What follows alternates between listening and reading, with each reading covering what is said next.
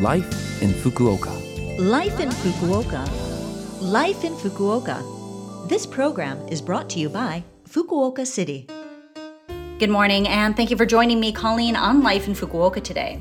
This is only a short program, but I have information to share with you to help make life here in Fukuoka City a little more comfortable, other little info tidbits, and ideas on what to do when you're out and about. For all the information in English, join me here every Monday morning. Life, in Fukuoka.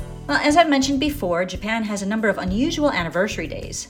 March 17th happens to be Manga Weekly Magazine Day. So, what is this day and why is the 17th the date for it?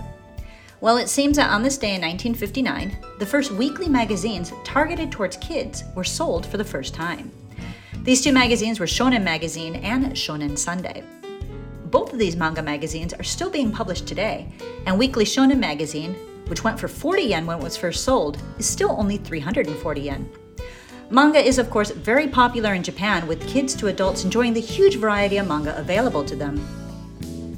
In the US, manga is also very popular.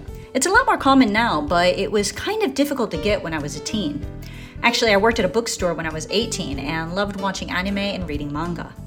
I actually ordered quite a lot of translated manga for the bookstore and managed to get a small section for it. It turned out to be popular with the customers and expanded to several bookshelves.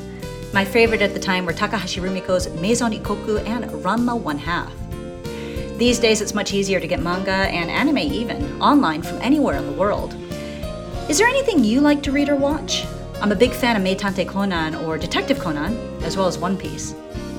Although some manga are pretty difficult to read with complicated plots and loads of difficult kanji, there are quite a few that are a lot easier and pretty fun if you're trying to find other ways to study Japanese. I found Meitantei Conan to be pretty good for my studies.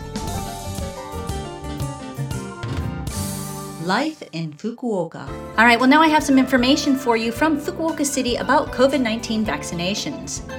Fukuoka City has been working toward making sure everyone who hopes to be vaccinated can do so with peace of mind.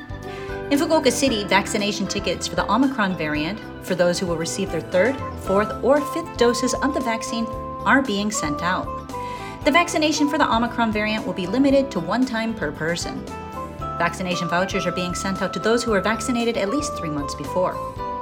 When the inoculation coupon arrives, please visit the reservation site or call the vaccine call center to make a reservation. Please wait until that coupon does arrive. If you haven't received that coupon, please phone the call center to have it issued again. People who have recently relocated to Fukuoka City from overseas and who hope to get vaccinated need to fill out an application to receive the inoculation tickets.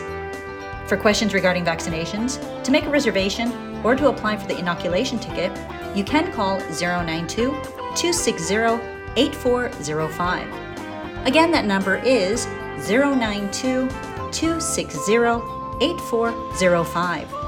Calls will be taken between 8:30 a.m. and 5:30 p.m. every day. Seven languages are available at that number including English, Chinese, and Korean. Life in Fukuoka. Well, that's it for Life in Fukuoka today. You can listen to this program again as a podcast or see the contents of today's show if you go to the Love FM website and look up this program's page. Also, if you have a chance to send a message, please do.